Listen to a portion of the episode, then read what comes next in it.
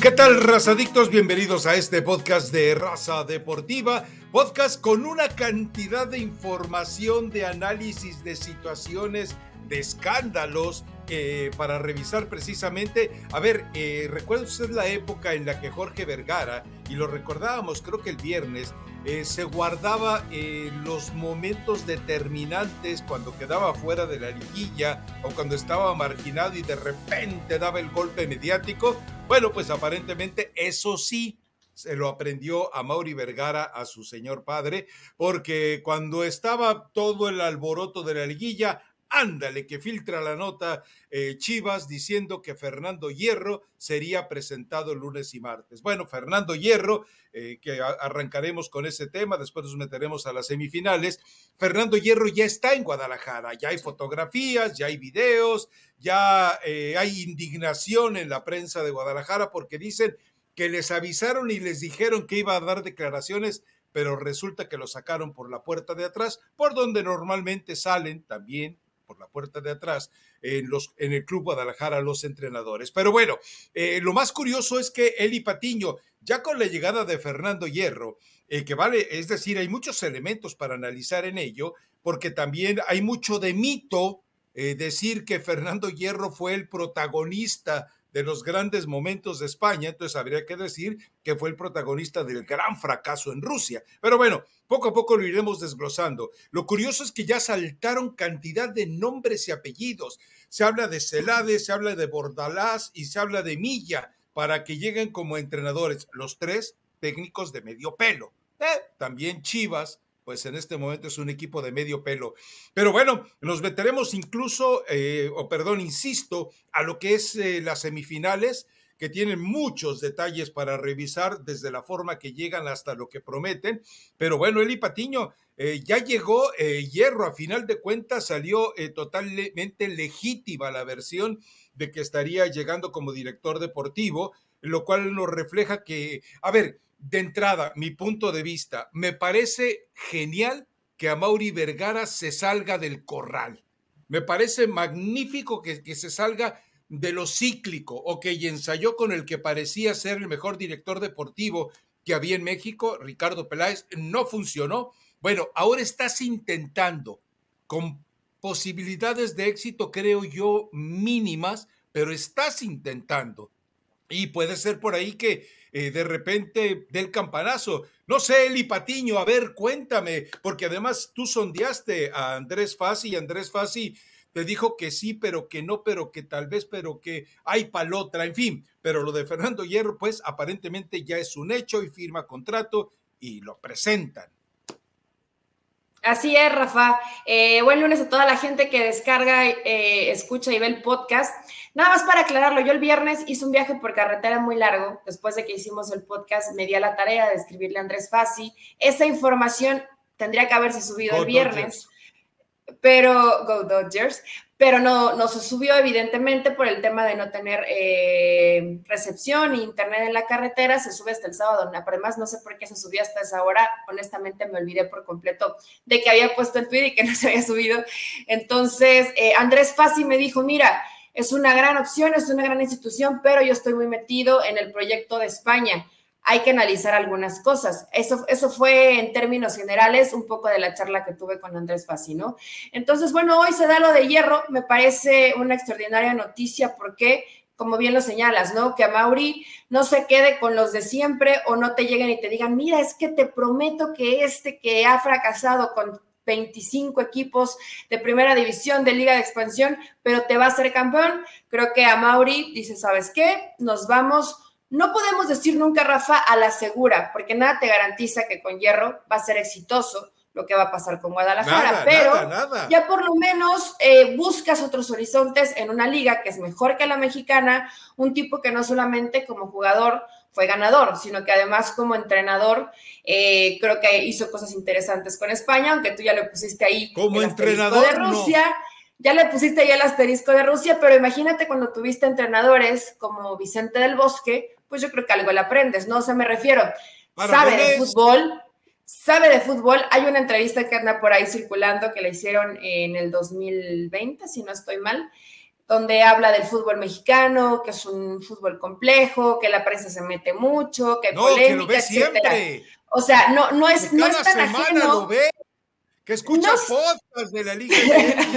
no estoy tan segura de eso, Rafa, eso no, eso no. Pero más o menos conocerá el entorno, le platicarán o verá a lo mejor algún partido al año, que por supuesto no es lo mismo que llegar a un equipo para empezar que juega con puros mexicanos, ¿no? Pero la apuesta es interesante. Que vaya a ser un éxito, eso todavía no lo vamos a saber, pero creo que a Mauri Vergara toma hasta el momento una buena decisión dentro de varias que ya están tomando o una de ellas también que se anunció en las últimas horas es que Ricardo Cadena ya no está en la dirección técnica, ya mencionabas algunos nombres eh, y hay que esperar, ¿no? Eh, suena fuerte Hugo Sánchez, yo honestamente por más que tenga buena relación con Hierro, no creo que Hugo Sánchez sea la, opción para, para, Guadalajara, pero pues por la amistad que tienen, piensan que Hierro podría llevar a Hugo Sánchez. Yo honestamente no lo creo. Ahora, Rafa, todo, todo de afuera, o sea, me refiero, sí entiendo que Hierro vio en algún momento, se enteró de lo que pasa en la Liga Mexicana,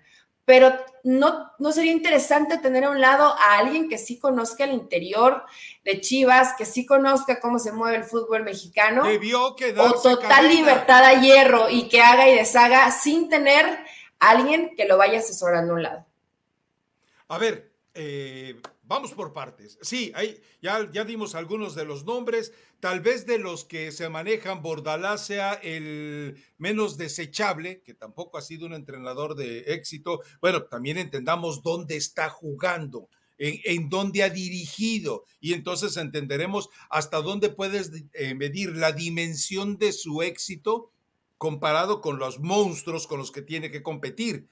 Entonces, bueno, pero Bordalás parece ser el que eh, presenta eh, más, eh, más posibilidades de emparentamiento con las urgencias de Chivas.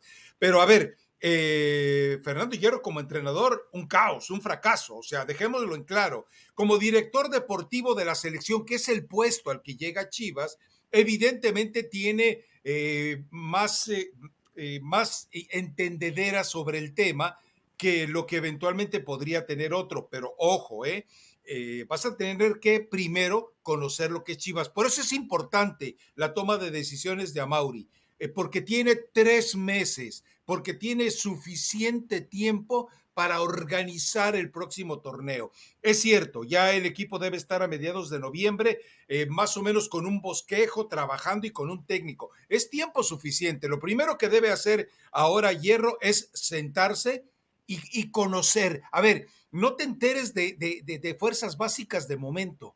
No, entérate de la mentalidad del, del mexicano, conoce al mexicano, porque, a ver, siempre hemos dicho que el jugador es un animal diferente, pero el mexicano, el jugador mexicano es una bestia todavía más diferente. Digo, que cuando estás a tres días de un partido eh, determinante de repechaje, te vas, te metes a un palenque, o sea, ¿Dónde, en qué cabecita queda eso? Entonces, eh, yo lo que creo, y estoy de acuerdo contigo, eh, Ricardo Cadena debió haber permanecido en la institución, debió haberle ofrecido un puesto. Y, y si con Ricardo Peláez los términos fueron tan, tan generosos para el rompimiento, haberle dicho a Peláez, ¿sabes qué?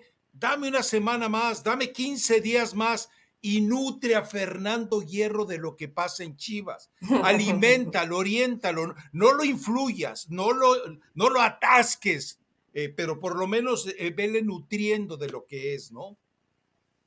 Sí, yo, yo honestamente pensé que iban a dejar eh, que, llegaran que llegara a Hierro y Ricardo Cadena a lo mejor tuviera una charla con él, ¿no? Porque no hay, eh, creo que algo más valioso que el mismo entrenador te hable de la experiencia, de, lo que fue, de cómo le fue a él con los jugadores, qué cosas sí le resultaron y qué cosas no. Y de ahí, Hierro, se puede hacer más o menos un panorama de lo que le espera en Chivas. Que no llegue a ciegas. Tiene que adaptarse a algunas cosas y tiene que cambiar muchas más. No puedes cambiar absolutamente todo, Rafa, porque evidentemente la ideología es completamente distinta. Hay muchas cosas que se hacen mal en Guadalajara, pero también creo que hay algunas que se hacen bien. Entonces tiene que haber esa justa media y en lo que el jugador se adapta, porque al menos digo, yo sé que Hierro no lo vamos a comparar con otros que han estado acá en el fútbol mexicano, pero por ejemplo, ahí estarán, ¿no? Cuando estuvo en Pachuca. Llega así como entrenador, pero el jugador nunca se sintió cómodo con él por situaciones tan simples como que en la comida no podían tomar refresco o nunca podían tomar refresco, ¿no? Que a lo mejor es una estupidez, pero al jugador no le gustaba y, quería, y quería que lo sacaran. Entonces, a esto me refiero. Hierro tendría que haber tenido ya un panorama, un panorama que no te puede dar a Mauri Vergara, un panorama que te tendría que haber dado Ricardo Peláez o Ricardo Cadena. O ya no lo tiene, bueno, está bien, ya es algo Imagínate a Marianito Varela. Ajá, o sea, a Marianito Varela y a Javier Mier. tal.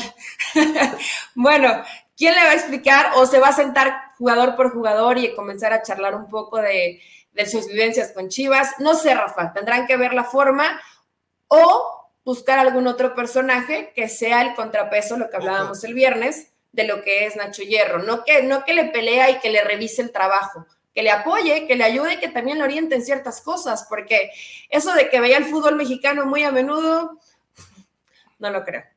No, ¿quién se lo va a creer? A ver, dos, dos precisiones. Una, ¿sabes que a Eduardo de la Torre, al Yayo, le costó la Copa del Mundo del 86?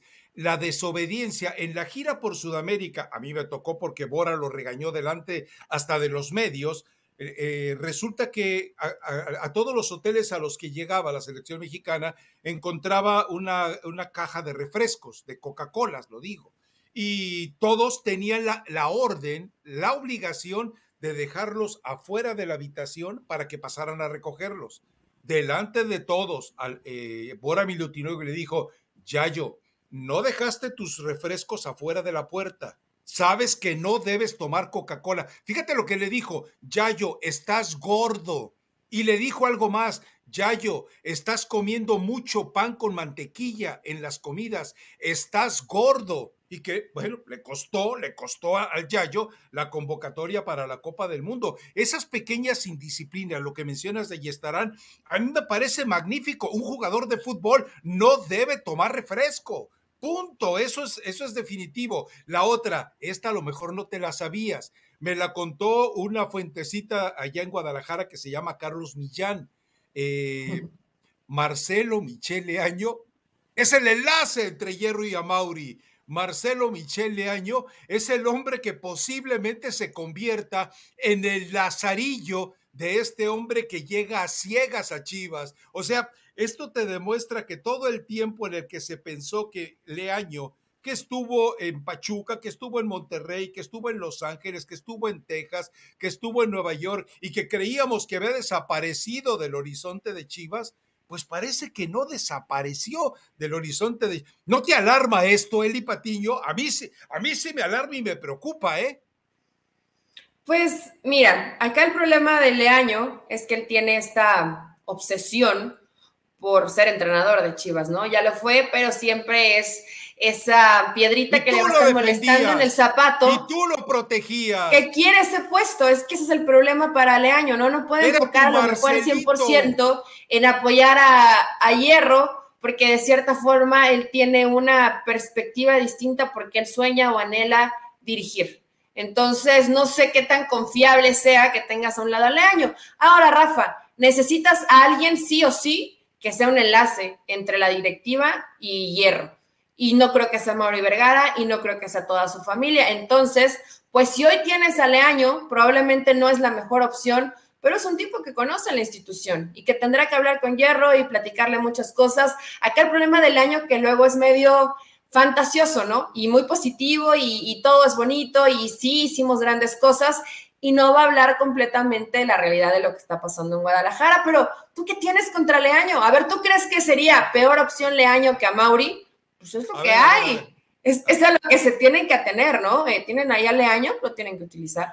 A ver, sí, eh, pero volvemos a, eh, en su momento a Mauri y Chivas le mintieron a la, nación Chivas diciéndole que ya se había ido, que habían roto todos los eh, cordones umbilicales con él. Bueno, ahí está de regreso. Ahora, no es, yo no tengo nada contra Leaño. A ver, el hecho, porque me parece que tú tienes esa eh, perversión. Yo critico a alguien y dices que tengo algo contra esa persona, a pesar de que Pizarro ya te demostró que es un tronco, a pesar de que la Chofis demostró que era prácticamente un desecho tóxico, excepto ahora con Pachuca. Bueno, lo mismo te digo de Leaño, es un tipo, porque yo conozco a la familia Leaño. Recuerda que yo estudié en la que ni es universidad, ni es autónoma, ni está en Guadalajara, que me perdieron mi título, que me impidieron graduarme y que yo conozco la perversión y que además tengo fotografías de actos violentos de la familia de Marcelo Michel. O sea, vamos empezando por ahí. Sé, eh, cuando tú tienes eso que tiene Marcelo Michele año en el ADN. Y es el peine, Rafa. Lo eres para toda la vida. ¿Tienes rencorcillo de lo que te hicieron cuando estuviste ahí? No, porque al final de cuentas, en este oficio, un título no te.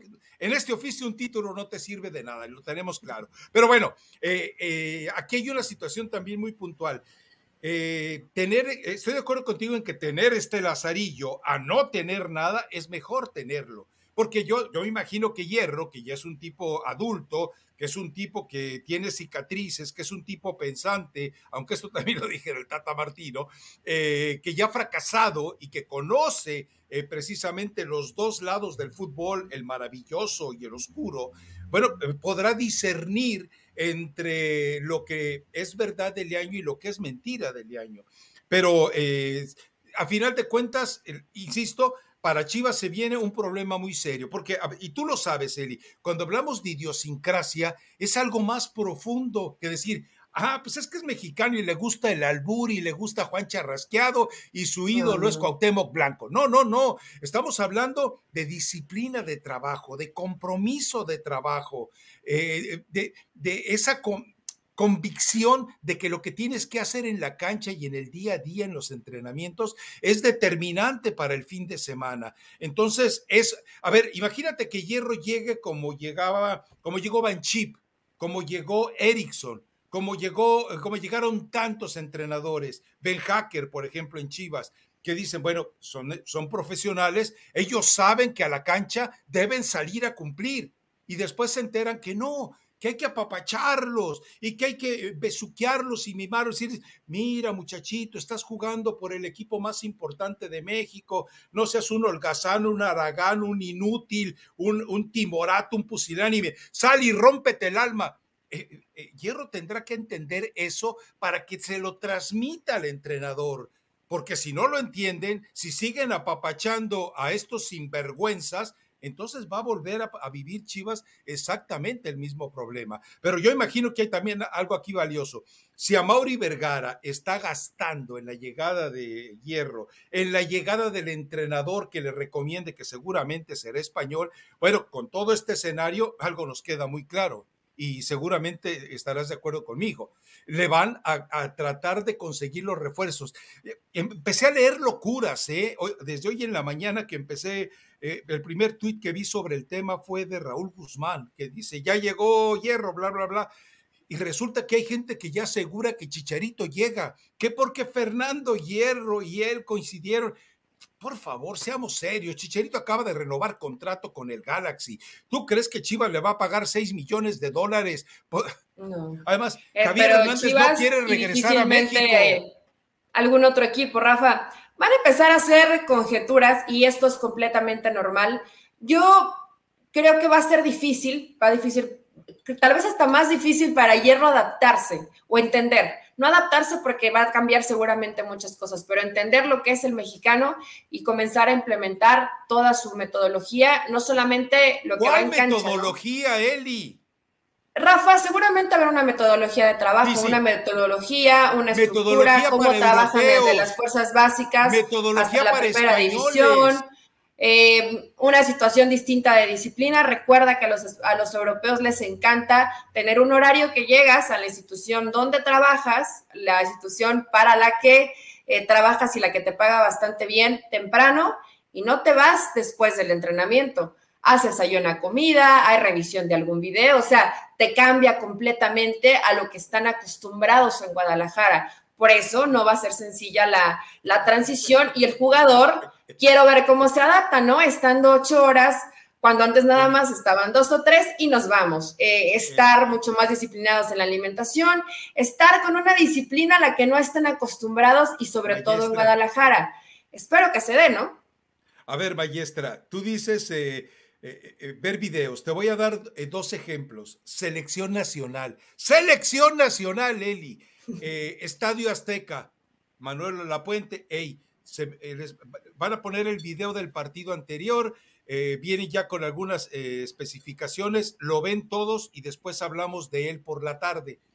¿Cómo no? ¿Cómo no? ¿Cómo no? De repente pasan como unos 10, 15 minutos del partido, porque ya se fue la puente con todos sus auxiliares, y voltea a Cuauhtémoc Blanco con su típico tonito. ¿Ya se fue el pelón? Sí, ya se fue. Ok, vámonos. Y se salió la mayoría de los seleccionados nacionales de ver el partido en, en el auditorio del Estadio Azteca, Eli. Esto mismo ocurrió ya también cuando los dejaron viendo videos eh, condensados precisamente para que entendieran al adversario y sus problemas y, dejaron sola la sala, Eli. O sea. Sí, Rafa, y a ver, entiendo todo lo que me dices y no, y no, y te sabes lo de Cuauhtémoc Blanco y seguramente yo me sabré varias más. De que les quieren poner videos y están viendo el celular. Y eh, bueno, lo, hablaste de Cuauhtémoc y con Osorio, Rafa. Le, le hacían mucho caso a las charlas largas, a los videos habrá uno que otro, a lo mejor que estaba con la disposición, pero con su cabeza en otro lado, ¿no? Con Erickson, en fin, han, han habido muchos, pero es una metodología de trabajo que estoy segura, y bueno, hay que esperar a ver qué dice Hierro, pero que van a implementar, porque es parte del trabajo europeo. Y es maravilloso porque el jugador aprende mucho viéndose y viendo al adversario. Solamente que no están acostumbrados, no están acostumbrados a hacerlo. En el espejo, él. En Guadalajara. como yo. Bueno, sí. En Guadalajara, Rafa, han probado muchas fórmulas. Muy pocas les han funcionado hay que ver algo nuevo, algo distinto y ver si puede llegar a funcionar. Por eso lo decía desde un principio, no te garantiza que Chivas va a ser campeón cada año o que va a cambiar radicalmente, que va a sacar a jugadores por montones de fuerzas básicas, no, porque, porque eso no se hace de un día para otro. Pero una disciplina distinta es algo que le urge a Guadalajara y creo que con hierro lo pueden encontrar. O sea, me estás diciendo que con disciplina de hierro Fernando va a cambiar la historia. A ver, puede ser. Vamos entendiendo algo. Eh, no es, eh, hay un impacto, es cierto. Es decir, no es lo mismo tener a Ricardo Peláez que dices tú, ah, le fue bien América, que, lo, que, tener a un tipo con la historia de la camiseta del Real Madrid, de la selección de España, que, bueno, fracasó como entrenador en 2018 eh, en el Mundial, pero que hizo también un trabajo decoroso, decoroso, eh, como director deportivo de la selección. A ver, ¿cuál es el trabajo de director deportivo de la selección cuando tienes la dimensión de entrenadores que tuviste? Bueno, pues simplemente se reduce mucho y se, y se complementa aspectos más administrativos y logísticos, pero es decir, lo que Chivas necesita no es solamente un administrador de, de, recursos ni un hombre de logística de trabajo, sino necesita, insisto en lo mismo, Eli, y no lo es hierro, en un psicólogo, en un tipo que, que tenga los atributos de, de amamantar al jugador en todos sentidos.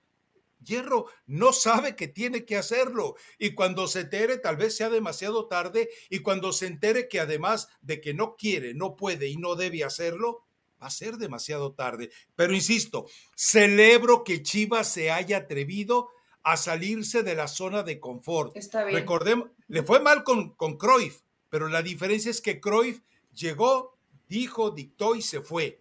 Eh, y dejó a Banshee prácticamente ahí abandonado junto con Todd pero vamos a ver si, porque recuerda que Todd, ojo, Todd eh, sabe muchísimo más de fútbol que Fernando Hierro. Todd sabe muchísimo más de administrar y dirigir un equipo en todos los niveles que Fernando Hierro. sí, Rafa, a ver, no, vamos a, no vamos a comparar conocimiento, pero Nacho Hierro no solamente tiene que andar de pantalón largo y con alguna carpeta y con algunos apuntes. Él tiene que meterse, tiene que ensuciarse las manos y en ese momento, Johan Cruyff, sí, la, la idea puede parecer maravillosa, pero tú les dictas cómo hacerlo y no lo van a saber hacer. Tienes que ensuciarte las manos, tienes que estar bien metido, tiene que realmente interesarte el proyecto. Yo estoy segura que, Hierro, porque digo, yo no lo conozco, no sé si tú lo conozcas, pero al menos las referencias que se tienen de él siempre hablan como un tipo honesto, un tipo que le gusta trabajar, bravo, etcétera. Entonces, muy bravo, ¿eh? si, si es, si es realmente así su perfil, tendrá que ensuciarse las manos en Chivas. No solamente llego y me siento en mi escritorio, eso no te sirve de nada en Guadalajara. maestra. Hay mucho que hacer. Hoy, hoy, maestra, atrévase. Hoy, dígame, según su punto de vista, maestra, ¿usted cree que dure más el proyecto Hierro que el proyecto Cruyff? Yo creo que sí. Yo creo que sí va a durar más el proyecto Hierro, Rafa. Hay que esperarlo también, ¿no? Sí. Además que a Mauri en ese aspecto da un poco más de libertad, o sea, lo va a dejar realmente trabajar. Tú lo recuerdas, Jorge Vergara le gustaba estar ahí, le gustaba estar encima y de pronto... Hace falta eso. Hace falta y no. Si, si a Mauri en este caso, como a Mauri realmente él está enfocado en el cine y otro tipo de cosas, si no sabes, mejor no te metas. Sí, supervísalo, supervísalo, pero no te metas en decisiones de las que no puedes dar un punto de vista que realmente nutra a la apuesta que te pueda dar Nacho Hierro. Entonces, si no se mete Mauri Rafa, no pasa nada Hoy la contraparte va a serle año. Te creo y le crea tu fuentecita además. Hay que ver qué tanto puede sumarle al proyecto de, Fernando Hierro, ¿no? Bueno, eh, dejémosle ahí ya. vamos, eh, esperemos que llegue, lo presenten, trabaje, necesita un margen amplio de trabajo, lo tiene, es decir, seguramente llegará, firmará contrato, eh, lo presentarán, regresará a España, se traerá eh, algunas, qué sé yo, eh, urgencias o necesidades que tenga, disponer de la familia. Guadalajara está muy lejos de ofrecerle eh, comodidad y seguridad como la que tiene evidentemente en España la familia, pero bueno, también hay lugares de privilegio para vivir y a Mauri Vergara seguramente le estará arrimando alguno de esos, sobre todo porque si está Leaño metido, pues seguramente algunas de las tantas eh, propiedades de los Leaño en Puerta de Hierro, pues seguramente le va a le va a permitir vivir ahí. Es más, te cuento que si a Hierro le gustan las misas que fueron condenadas bajo riesgo de excomunión, bueno, en, la, iglesia que tienen los Leaño ahí en Puerta de Hierro, ofician misas en latín al estilo lefebriano que supuestamente en algún momento la iglesia condenó. Imagínate si los conozco nuestros sinvergüenzas. Ah, pero cómo no. Pero bueno, ok, eh, dejémoslo ahí. Felicidades a Chivas por cambiar eh, el rumbo que llevaba, por atreverse y, y, ojo, por copiarle a la América, por copiarle a la América el buscar su salvación en España. Bueno. No está mal, Rafa, no está mal. No siempre va a ser la salvación, pero hay que buscar otras alternativas cuando ya lo de aquí es simplemente un círculo vicioso, ¿no? Caes en lo mismo, caes en Gracias, lo mismo. Emilio. Y no dan soluciones. Y por cierto, para la gente que empezó a cuestionar si hubo acercamiento con Andrés Fassi, ¿eh? nada más para aclararlo. Si era Fassi una de las alternativas, al final no se dio, pero mucha gente, no, es que era mentira y Rafa Ramos le gusta engañarte. No. Rafa Ramos no, Rafa Ramos a mí no me engaña, yo ya lo conozco, engañar a alguien más. Pero más allá de eso, sí hubo un acercamiento con Andrés Fassi, que creo que además hubiera sido también una buena opción. Pero bueno, Fassi ya está más metido en España y en Argentina que en cualquier otro lugar. ¿Qué dije yo el viernes? Te dije, estos son los rumores y te los di. Yo no dije que fuera eh, un hecho. Un hecho. Yo te dije, son rumores. Esto es lo que le han estado arrimando. No, y aparte son rumores ciertos, Rafa, porque dentro del, dentro del rumor puede haber tal vez alguna mentira. No fue una mentira. Si hubo un acercamiento con Fasi y Fasi en este momento hacen otros proyectos, punto. Claro, si pones a Fasi y a Hierro, pues yo me imagino que a lo mejor el tema europeo les, les, les gustó, les conquistó eh, les atrajo un poco más y está bien, fácil como directivo no es sencillo, es un tiempo complicado. Le gusta tener el control total, ¿no? Sí, eh, pero bueno, eh, me imagino que el, no sé, uno, dos, tres, cuatro, cinco, seis descerebrados que cuestionaron lo de fácil, pues no les hagas caso, Eli. A final de cuentas, recuerda que, las, cucarachas, las, Estamos aquí también para escucharlos. Si creen que hubo mentira, no, no hubo mentira. Fue algo real, pero al final está hierro ya con Chivas. Y que entiendan algo, las cucarachas ellos son parte del ecosistema, no podemos deshacernos de ellas. En fin, pero bueno, lo, que sí no te perdono es que me hayas siquiera insinuado que Hugo Sánchez llegue a Chivas. No, no a Mauri. bueno, por la buena relación que llegue a tener con, con Hierro, Rafa, hablan de que habría una charla con Hugo Sánchez. Yo honestamente no lo creo. A ver, si Hierro de pronto pide una referencia rápida, pues hace cuánto que Hugo Sánchez no dirige. Sería complicado pensar que hoy podría ser el, entrenador ideal para Chivas. después de todos los errores que perpetró en, en, Pachuca, con la inversión multimillonaria que se hizo en Pachuca en la gestión de Hugo Sánchez, tú y Pachuca, ¿crees que le recomendarían a Chivas a Hugo Sánchez? Ya caducó como entrenador, lo vuelvo a decir.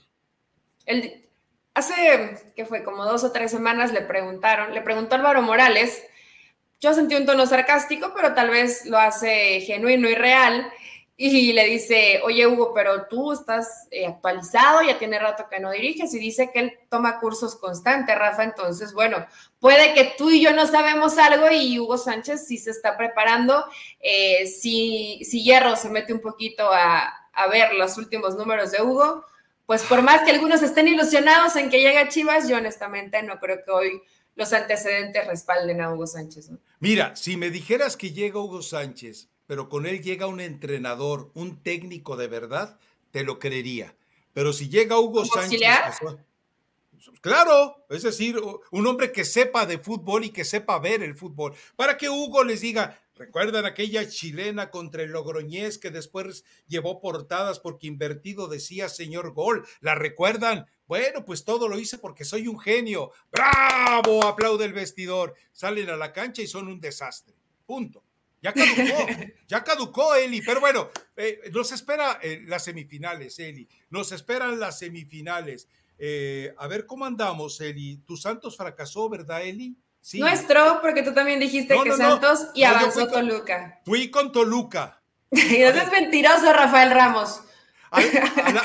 no es cierto, no ibas con Toluca, los dos coincidimos en Santos y tú ibas con Pachuca y yo iba con Tigres. Fue donde ahí tú tuviste la razón. Avanzó Pachuca y no avanzó Tigres. Yo, yo deseaba que fuera Cruz Azul y a final de cuentas terminó Monterrey. Y en la Tano Tesla ya ni siquiera te vamos a permitir que amarres tu patín del diablo a la defensa de la Tano Tesla y te vayas ahí de arrastrada, ¿eh? No, no, no. Ya, yo muy feo. Ya para qué. Sí, sí, sí. Eso como de ir arrastrada en la Tano Tesla no era lo que tenía en mente, Rafa.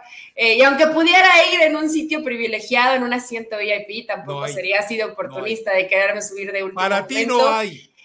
Eh, honestamente, digo, más allá de eh, que vamos a hablar de las semifinales, creo que hizo más Santos y Cruz Azul por haber estado y no, no pudieron no, no estuvieron finos en el tema de definición porque generaron, porque tuvieron momentos muy puntuales de los partidos para irse al frente, Rafa, y no, y no, no puede hacer nada más ni el Potro Gutiérrez ni Fentanes. Ellos hacen el plan de juego que creo que fue muy bueno, pero ellos no pueden entrar a meter los goles. Entonces, para mí mereció más Santos y mereció más Cruz Azul, pero hoy avanzan Toluca y Rayados, ¿no? Lo de Rayados. No de acuerdo. ¿Por qué no estás de acuerdo?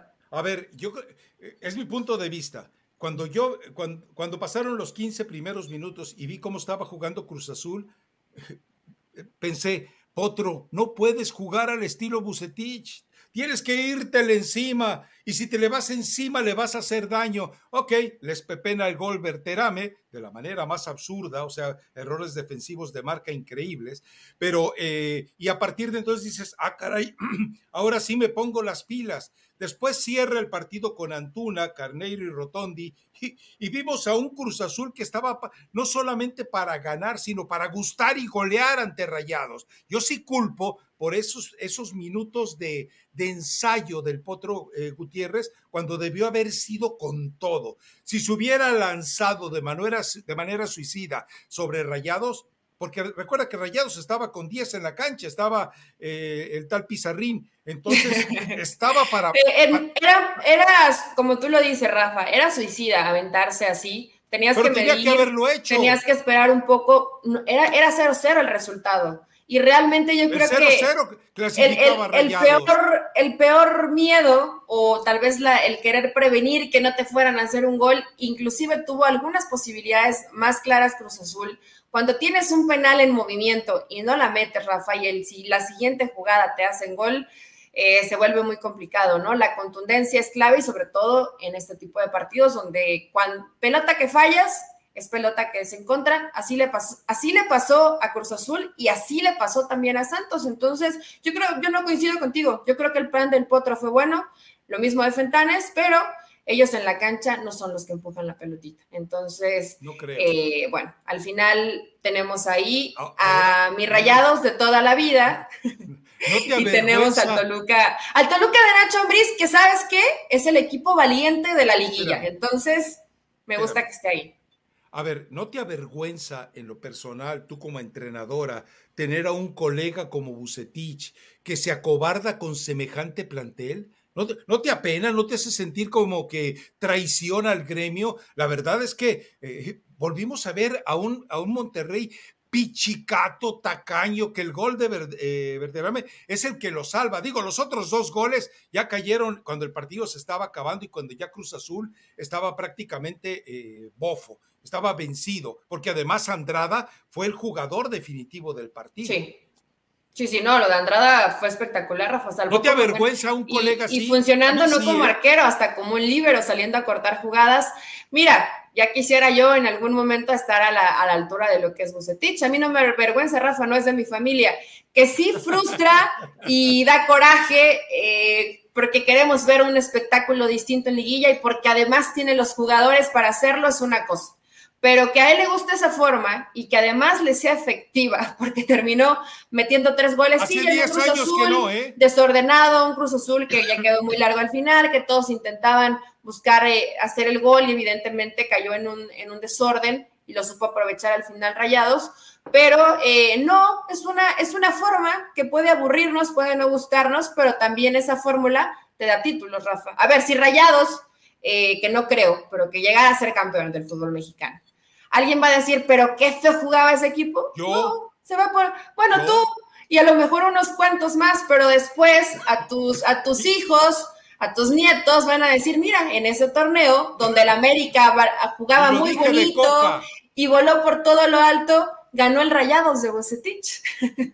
Eh, eh, siempre, eh, siempre seré capaz de eh, perpetuarme como un asterisco cuando un entrenador gana de manera tan mezquina títulos. Pero bueno, eh, yo sí creo que el Potro pudo haber hecho más. Es decir, tú abres con Antuna, con Carneiro y con Rotondi y tenías obviamente muchísimo. Es decir, lo de, lo de Estrada es, tiene muy buenas intenciones, le echa muchas ganitas, transpira, pelea, pero es un tipo tan desafortunado por su desconfianza en sus propias facultades que vimos lo que falló, lo que desperdició y, lo que arruinó incluso a Cruz Azul. Pero bueno, eh, yo creo que podía haber hecho más. Lo de Bucetich no me sorprende. Sí, sí hay que elogiarlo que con 10 jugadores, a ver, a ver cómo salvas ahora tu pizarrín pero la verdad es que con 10 jugadores fue mejor. Entra Ponchito totalmente ya en ritmo, ya eh, decidido a ser el jugador importante y evidentemente pues esto le aporta muchísimo más al equipo de,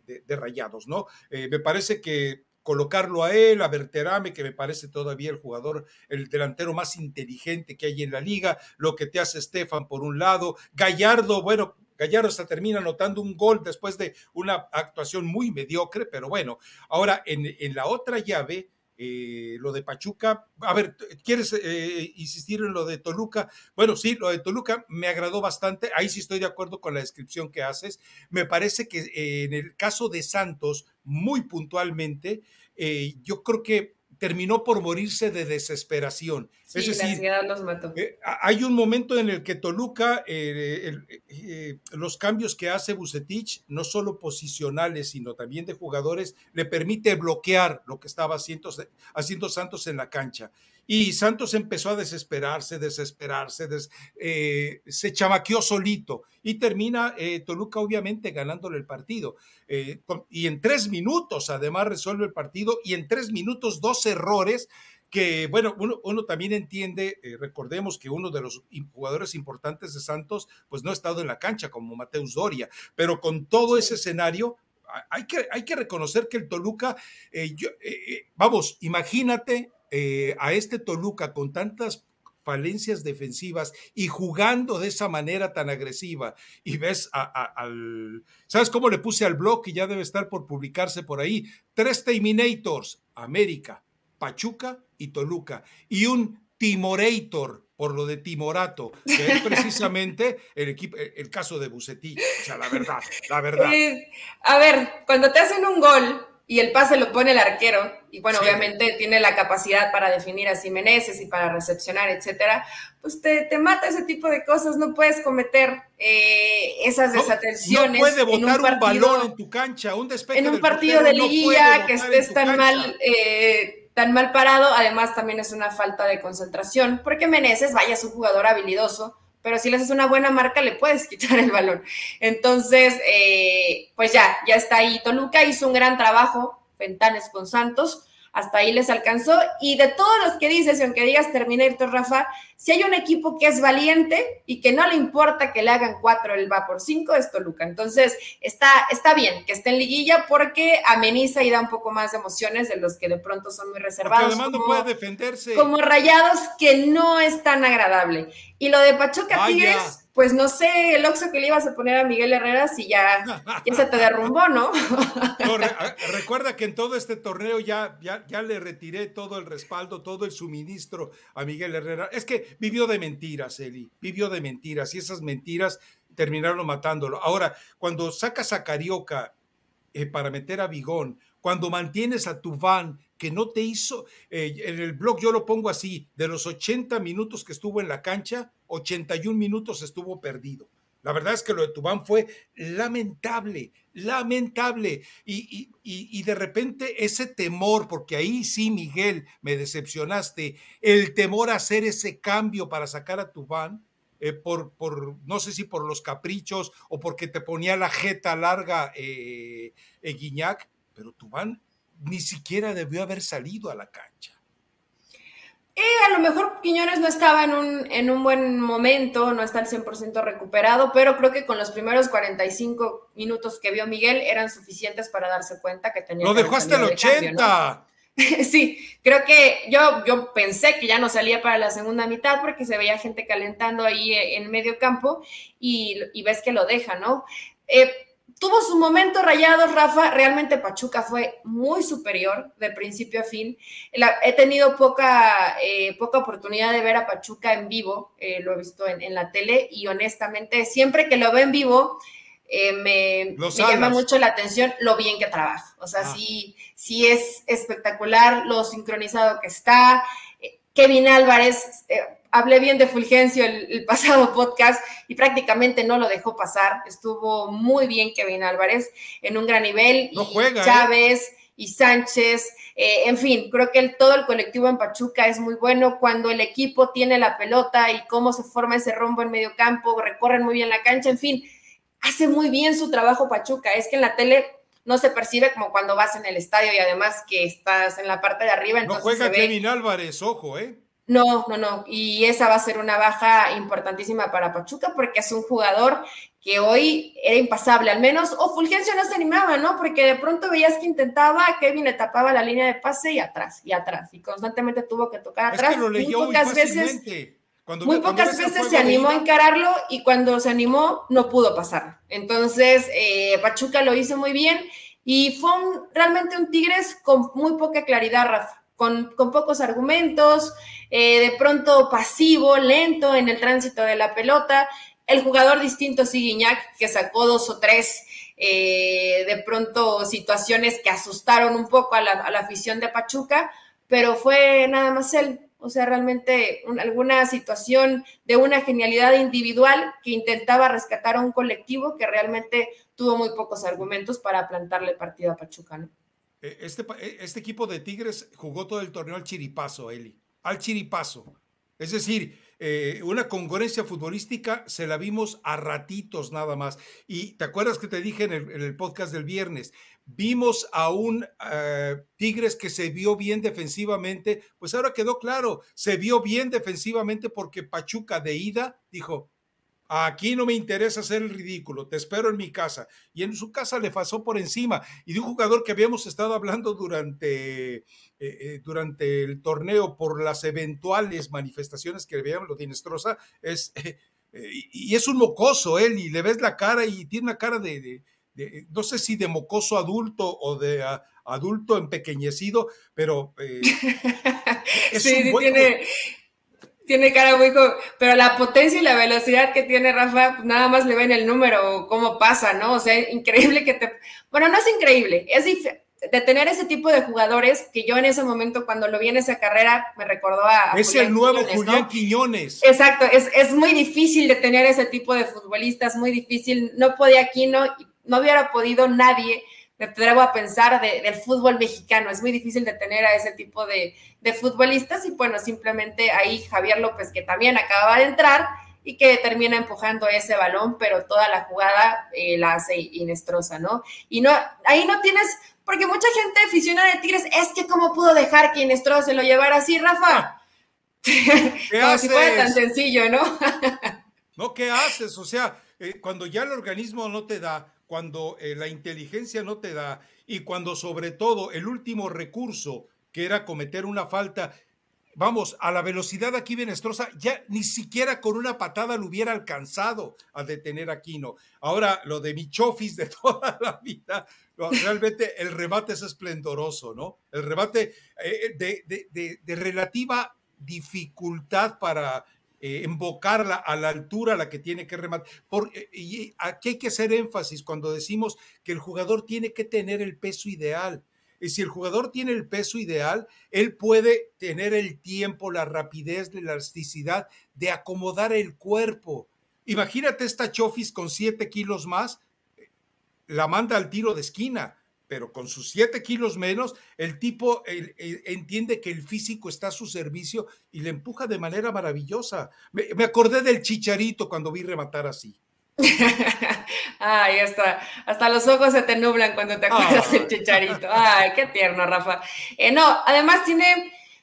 La gente en Pachuca lo quiere y porque ha sido muy efectivo en realidad cuando entra. Creo que más como revulsivo que de titular eh, le funciona mucho más Almada que cuando lo intentó como titular. Vaya, no lo hizo mal, pero creo que le sirve más como, como cambio porque ya agarra también al rival cansado y Javier tiene una lectura de juego que ningún otro jugador, ojo de Pachuca, la tiene. ¿eh? Entonces, eh, pues ahí está Pachuca, Rafa. Después de lo que yo vi ayer en la cancha y que qué bueno que me dan periodicazo en el hocico y me cierran la bocota, creo, creo que Pachuca va a estar en la final del fútbol mexicano. Tendría que estar, ¿eh? Pero Pachuca hay periódicos pues ya casi en ninguna parte de México ya no hay periódico, ya que todo es digital, hay uno que otro por ahí eh, perdido, pero Pachuca juega muy bien. Yo creo que es el único rival que realmente le puede competir al América, que ya lo vimos, ¿no? La humillación de, Puebla, pero que no importa quién está en la cancha con América, siguen jugando muy bien. Entonces, el único que veo que le puede competir realmente es Pachuca. Toluca no, porque no defiende bien, y Rayados pues, ser rayados, ¿no? Con freno de mano.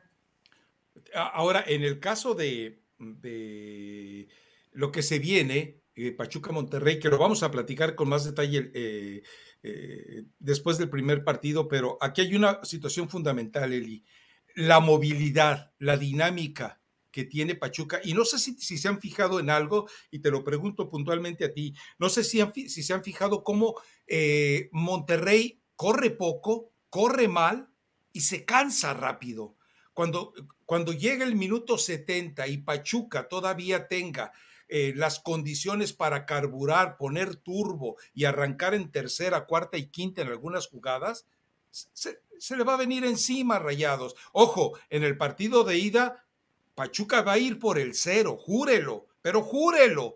En el partido de vuelta, ahí vamos a ver. Bueno, Rafa, aquí Pachuca no puede ir por el cero porque bueno, no juega primero como local. Tienes razón, en ese sentido tienes razón. A mí, eh, aparte que se me olvidó, eh, que había quedado rayado más arriba, no sé por qué también pensé cuando, eh, cuando Pachuca hace el, gol de, el gol de Chofis, dije, ah, Pachuca aquí se vuelve a jugar el domingo, y después dije, no, Rayados quedó más arriba probablemente va a ser jueves y domingo, ¿no? Pero cierran en la casa de Rayados. Por eso precisamente, yo creo que a Pachuca no le preocupa ni le intimida el poder especular en el partido en su casa, porque Monterrey también va a salir echado atrás.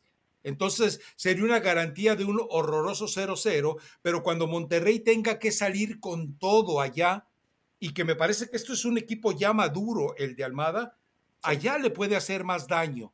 Con un Monterrey eh, desarticulado al paso del tiempo que lo que le puede hacer en Pachuca, ¿eh? Creo yo, a lo mejor estoy equivocado.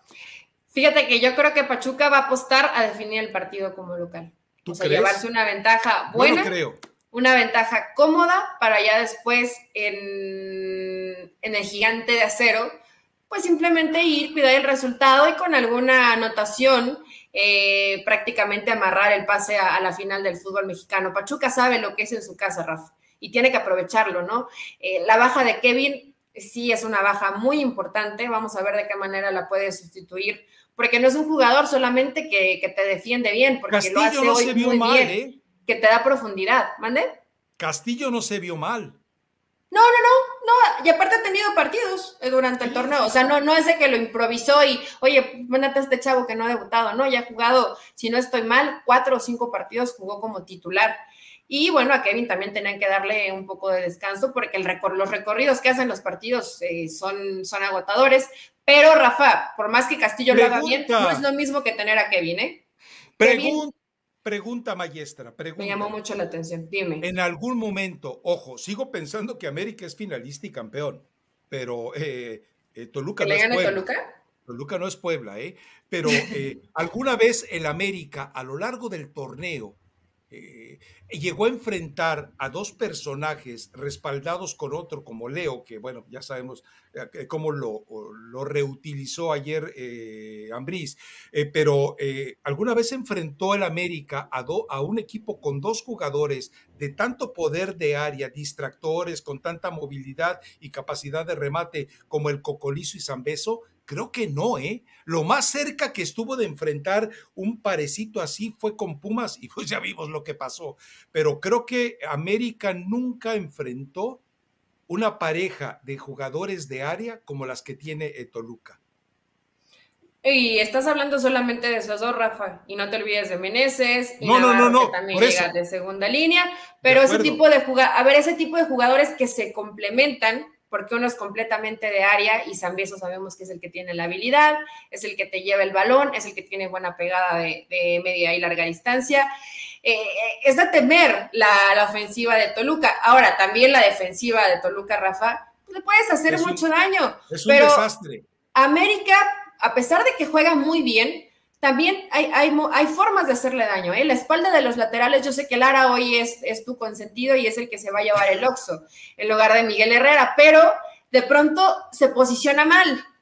Entonces puede ser una de las alternativas y que puede llegar a buscar constantemente Toluca. No es que siempre, Rafa, hasta los equipos que parecen invencibles y que juegan muy bien, tienen puntos débiles. Entonces yo creo que puede ser la espalda de sus laterales, porque los dos van mucho al ataque. Y, vamos a esto, cuando Lara tiene que hacer los movimientos, porque además a veces el chamaco se aloca y no regresa. ¿Quién es el que tiene que cubrirlo y que hemos visto haciendo ridículos? Pues sí, tú, tú Néstor Araujo. no, pero no siempre tiene que ser el Rafa. Puede ir a la zona alguien que trabaje de medio campo. Puede Richard Sánchez, seguramente. Y del otro lado puede ir Fidalgo dependiendo si puesta por Richard, si de pronto un partido y un partido y utiliza Aquino. Eh, tiene muchas alternativas, tan Ortiz. Es cuando ves que tiene esa banca, no hay ningún otro equipo en el fútbol mexicano que tenga una banca tan buena como el cuadro titular. No hay otro, ¿eh? Ni rayados. Por, por eso, no me contestaste. ¿Alguna vez el América enfrentó a dos jugadores con tanta referencia de área y de gol como eh, Zambeso y Cocolizo, y además respaldados por Leo, la inesperada aparición siempre de Navarro, que todavía nos está quedando de ver en esta liguilla. No, yo, ¿sabes qué? Eh, eh, mi pronóstico, sin darlo así en números en el blog, es, pero ahora sí te los doy, no me extrañaría que esto terminara un 4 a 4, 4 a 3, igual que el partido contra Santos, y que todo se define en el Azteca, ¿eh? o sea que en este partido 4-3, favor Toluca. Eh, no sé si favor Toluca, pero dejémoslo en 4-4. no, no, a ver, no creo que a América le puedan hacer cuatro goles, Rafa.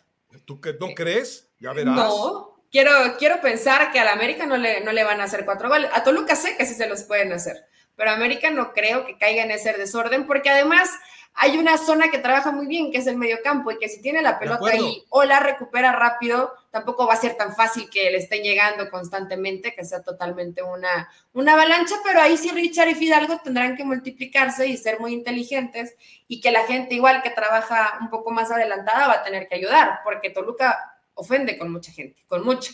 No le importa quedar mal parado atrás. Ellos van y atacan y van por todo, ¿no? Entonces, va a ser un lindo partido. Como dices, Toluca no es Puebla. Ahora sí, me parece que empieza la liguilla para América apenas, ¿no? Porque lo de Puebla fue, fue, fue, demasiado superior, Rafa. ¿Cuánto fue el global? 11-2, ¿no? Tú decías 10, yo decía 9. Creo que un global de 11-2 nunca en la historia se había dado una liguilla tal diferencia.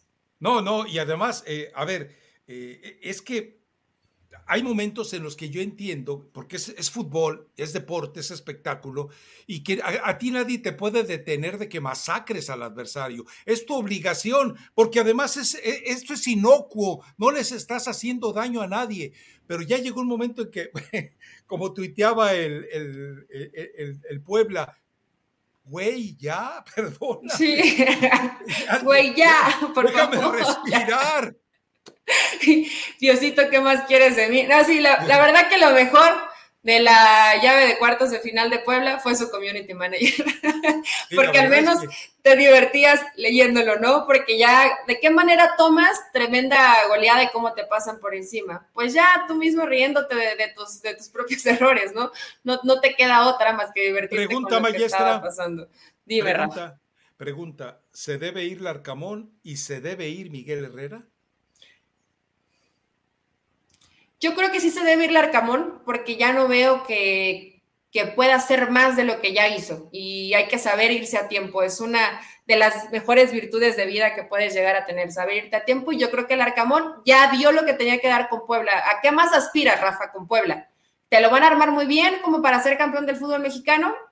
No lo creo. Entonces... Te recuerdo algo, con, con Aristeguieta y con Gularte hubiera sido otra la situación, pero, pero ya no vale entrar a esos escenarios, ¿no? Sí, tal vez un, poco distinta, pero América está jugando muy bien, de todas maneras, no lo hubiera metido, de todo el pero también hubiera avanzado.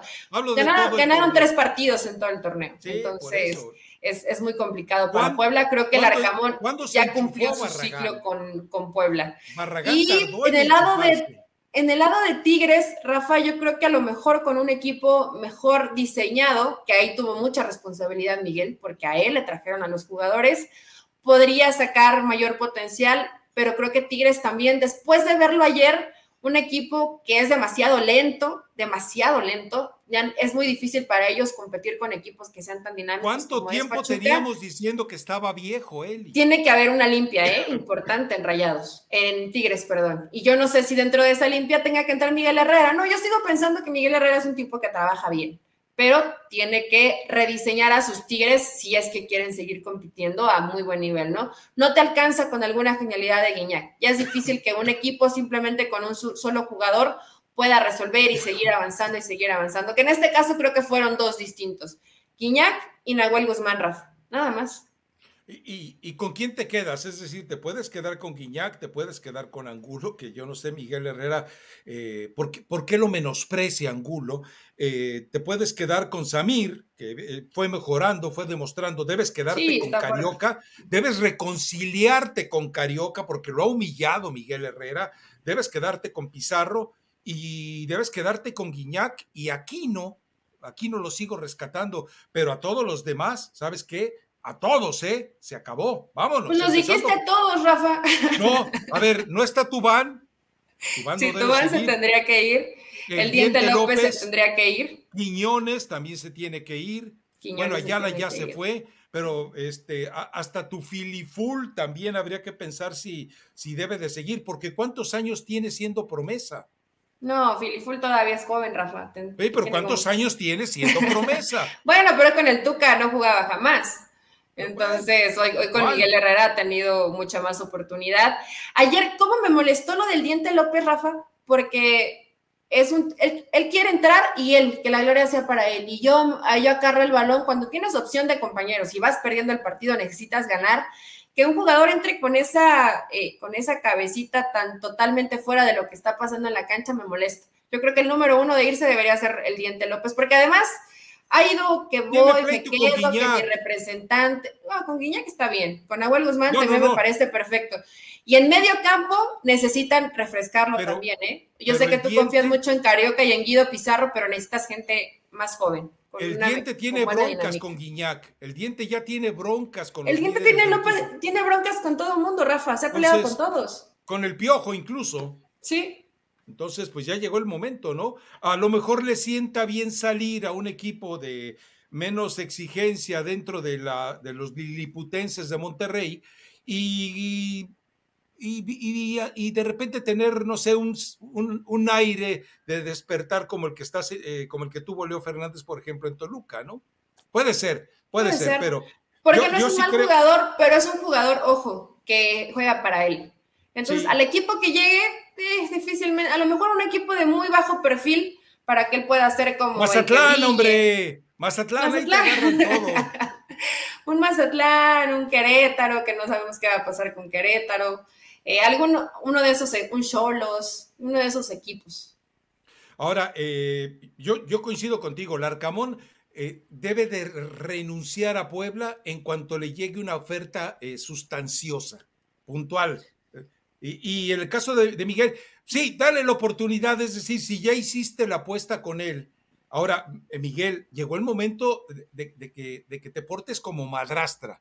Ya deja de amamantar y de tratar como pilmamas a los jugadores. No, no, no, no, no. O sea, haz, un corte de caja dramático, drástico. Vende todo lo que puedas vender y rearma al equipo. Ahora, eh, uno de los planes. Pero Rafa, eso no le quita el tema fracaso, ¿eh? No, no, no, no, no. Fracasó Miguel Herrera y se equivocó. Pero ojo con algo. Él llegó y ¿cuánto tiene ya? Eh, más del año. Ya tiene el tiempo suficiente como para una de las grandes promesas que hizo él fue debutar jugadores de cantera, ir a buscar jugadores de cantera y no lo ha hecho. No lo ha hecho. Eh, tuvo tuvo algunas opciones, sobre todo en las laterales, que le costó mucho trabajo encontrar a su lateral derecho después de que no estuvo el Chaca Rodríguez. Y vimos algunos jóvenes, pero realmente fue poco. Le dio continuidad a Fulgencio, pero Fulgencio no era un jugador recién debutado, era un jugador que ya tiene rato en promesa, más allá de que con el Tuca Ferretti no haya tenido minutos. ¿Y qué hacen con Córdoba? ¿Qué hacen con Córdoba? Porque sí, te da de repente unos, unos, unos buenos partidos de local, pero de visitante desaparece. Es un jugador regular, Rafa. O sea, te sirve a lo mejor para tenerlo en la banca, pero tampoco es el jugador que, te resuelva, ni debe ser considerado, creo, como titular para Miguel Herrera, ¿no? Y fueron parte de sus pecados. Creo que Córdoba no es un mal futbolista y Miguel Herrera le tenía muchísima confianza, pero, pero no, definitivamente Córdoba, creo que inclusive si Tigres pudiera mandarle a algún otro equipo, le beneficiaría más, ¿no? Porque además Miguel tiene como ese compromiso de yo lo llevé, ¿A dónde lo puede llevar? ¿A dónde? A ver, ¿a dónde puedes mandar a Córdoba eh, que, él se, que, él se, sienta no cómodo, motivado? No hay equipo. No, hay un equipo. Pues que si ya estuviste en América, ¿qué otro eh, equipo te motiva? ¿Sabes dónde podría ser una opción con, con, un proyecto nuevo? Que de repente alguien le dijera a Fernando Hierro, mira, este muchacho, alguna vez estuvimos a punto de traerlo. No sé, Tal vez pudiera ser por ahí. Pero bueno, Elizabeth Patiño, eh, si no tienes otro tema por ahí pendiente, guardadito, nos vamos con la recomendación musical. Sí, Rafa, pero no dimos, bueno, yo no di mi pronóstico. Yo creo que en esta, en los primeros partidos, al menos los de los de media semana, creo que creo que gana Toluca 3-1 al América en ah, este partido. Y creo, y creo que gana eh, Pachuca como local un 2-0 a Rayados, igual como, como local. Y hay que esperarnos después a ver qué pasa media semana y ya damos nuestro pronóstico en la vuelta, que ya sería muy oportunista, pero dame chance. Ok, a ver, ahí te va. Porque además los regios son hijazos de los tuzos, entonces, pues, con la pena. Uh. con la pena. perdón? ¿Cómo, perdón? A ver. Con la pena, dije con la pena, pero ah. ni modo, se van a tener que, que salir también los rayados. A ver, eh yo creo que esto termina en una masacre compartida, un 4-4, de empate entre América y Toluca, y creo que en el otro terminan 0 a 0. Pero allá en, en Lilliput, Regiolandia, ahí clasifica Pachuca, y pues el América en el Azteca cambia la historia, ¿no? Sí, es que el América está complicado, pero creo que Toluca en ese primer partido puede aprovechar y llevarse una ventaja en el Azteca, aunque aún no, sí, sigo pensando que América va, va a llegar a la final. Mi recomendación, Rafa, es una canción muy viejita, seguramente sabes eh, quién la cantaba, se llama Yo lo comprendo, creo que era de un, de un personaje que le decían Pirulí. Claro. pero, pero aquí, aquí en Hidalgo hay un grupo que se llama Los Príncipes, es un trío que de pronto llega a ser cuarteto porque invitan eh, algún, algún, alguna, algún personaje especial, pero este grupo hizo el soundtrack de la película Coco. Entonces, fíjate que estuve ahí como investigando y me pareció una bonita historia porque además tocan muy bien, sacaron esta canción que ya es muy viejita y la hicieron con Danny Frank, que es un salsero. Entonces está muy buena, vayan a escucharla. Es una versión, a mi papá le gusta mucho, a mis abuelos les gusta mucho, entonces pues prácticamente crecí escuchándolo. Yo sé que las nuevas generaciones van a decir, ¿qué? ¿Qué estás recomendando? Pero es una muy buena, muy buena canción. No, a ver, a ver, eh, Víctor Iturbe para los románticos de aquella época, era, era eh, prácticamente eh, era el compañero de parrandas, de serenata, eh, de romanticismo de aquella época. Pero ¿a quién le dedicas esta canción de Yo lo comprendo? Porque si ya la escuchaste, es un himno a la impotencia. Es un himno a la impotencia. Es un himno al fracaso hormonal de un tipo que ya no daba batalla Sí, y ya ni con la pastillita azul. Pues yo creo que se la vamos a dedicar a Rayados en estas semifinales del fútbol mexicano. Pero no por algún problema de alguien en especial, sino porque da impotencia, Rafa, que quieres si no te dejan. A, ver, yo ya, tengo este uno de los bullets de Eli acusa de impotente a Bucetich. No, Rafa, no, no pongas eso porque sabes que se puede prestar a muchas interpretaciones. Mejor búscale por otro lado, pero yo no digo que sea impotente Bucetich, yo digo que es impotente Rayados porque van con freno de mano, podrían hacer más y no, y no los dejan hacer más. Ok, ¿qué te parece? Eli y el Pirulí recomiendan Viagra a Bucetich. Eh, podría ser. Oye, ¿el Pirolí todavía vive? No, no, no, él falleció de manera. Falleció de manera muy trágica, involucrado con esas páginas negras de, de las relaciones eh, oscuras de los artistas con cierto sector de la población mexicana que lamentablemente tiene devastado el país. Pero no, pero además, eh, con esa vocecita dulzona, si tú revisas la lista de conquistas, no, hombre, pero Calla ojos, mujer, ¿eh? Calla ojos, mujer. Sí, la verdad, ¿eh? La verdad. Está bien, fíjate todo, fíjate todo lo que aprendimos hoy en Raza Deportiva. Era el, era el Cristiano Ronaldo de los boleros, para que te des una idea. Pues, pero estaba galán. Georginas, las que quieras con el pirulí. De verdad. Ah, bueno, entonces ya estaba. Eh, fíjate, voy a ir a, buscar la lista de novias que tuvo el pirulí en No, no, ve, y escucha eh, la lista de éxitos del pirulí. No, es fantástica, pero fantástica. Ah, bueno, entonces, hoy sí tuve buen gusto musical, ¿o no? Ah, fue un chiripazo, fue un chiripazo. bueno, pero salió. Además que este, este trío cuarteto, Rafa, es, es, muy bueno y tocan muy bonito en algún momento. Eh, mi novio me trajo serenata con este grupo, entonces. Ah, eh, ah, caray. Sí, la verdad que lo hacen muy bien. Uno de ellos, que se llama Simón, canta en la Sonora Santanera, que también es un grupo que hace mucho, mucho, mucho tiempo. Entonces, está muy buena la rola, vayan, escúchenla. Y además sigan Sigan a los príncipes, no me pidieron promoción, pero vale la pena porque la canción es muy buena y que la ¿Cómo se llama el grupo? ¿Los príncipes de Ranchuca? No, así nada más los príncipes los puedes encontrar en Instagram. Es más, también para ti te va a gustar si es como de tus, de tus tiempos.